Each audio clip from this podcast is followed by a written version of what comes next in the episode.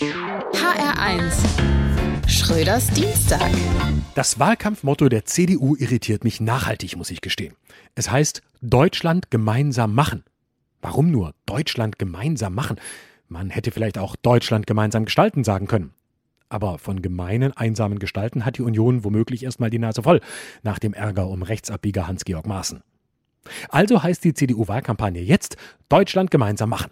Denn sie sagen natürlich nicht, was sie gemeinsam mit Deutschland machen wollen. Eine Tasse Kaffee, Mut, Eindruck, am liebsten Urlaub, vermutlich. Obwohl gemeinsam Urlaub in Deutschland machen für mich genauso gruselig klingt wie gemeinsam Deutschland machen. Es heißt ja gar nicht gemeinsam Deutschland machen, sondern Deutschland gemeinsam machen. Deshalb fange ich an, diese Formulierung persönlich zu nehmen.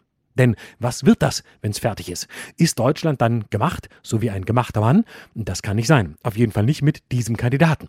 Wenn dann ist Deutschland wahrscheinlich eher ein gemachtes Bett, damit alle, die von Armin Laschet jetzt schon sehr müde bis eingeschläfert sind, in Ruhe ausschlafen können. Das würde zu den Fotos auf den Unionswahlplakaten passen, für die sich CDU-Mitarbeiterinnen verkleidet haben, zum Beispiel zu Polizistinnen, quasi wie im Theater.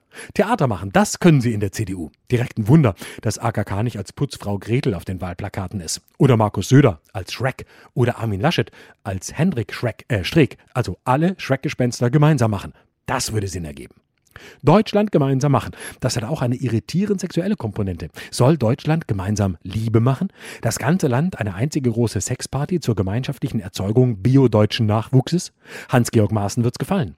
Wahrscheinlich möchte die CDU Deutschland gemeinsam katholisch machen. Das passt zu Laschet und seinen großräumigen Öffnungen. Da braucht man nämlich gar keine Wissenschaft, sondern nur einen bedingungslosen Gottesglauben, dass Delta einen im Herbst nicht heillos überrollen wird. Die ehrliche Variante, Deutschland gemeinsam zum Spitzenreiter machen bei den Infektionszahlen, klingt dagegen eher problematisch. Aber so ist das ja oft mit der Wahrheit. Sie klingt problematisch. Schon deshalb hat sie im Wahlkampf nichts verloren. Schröders Dienstag. Auch als Podcast auf hr1.de. HR1.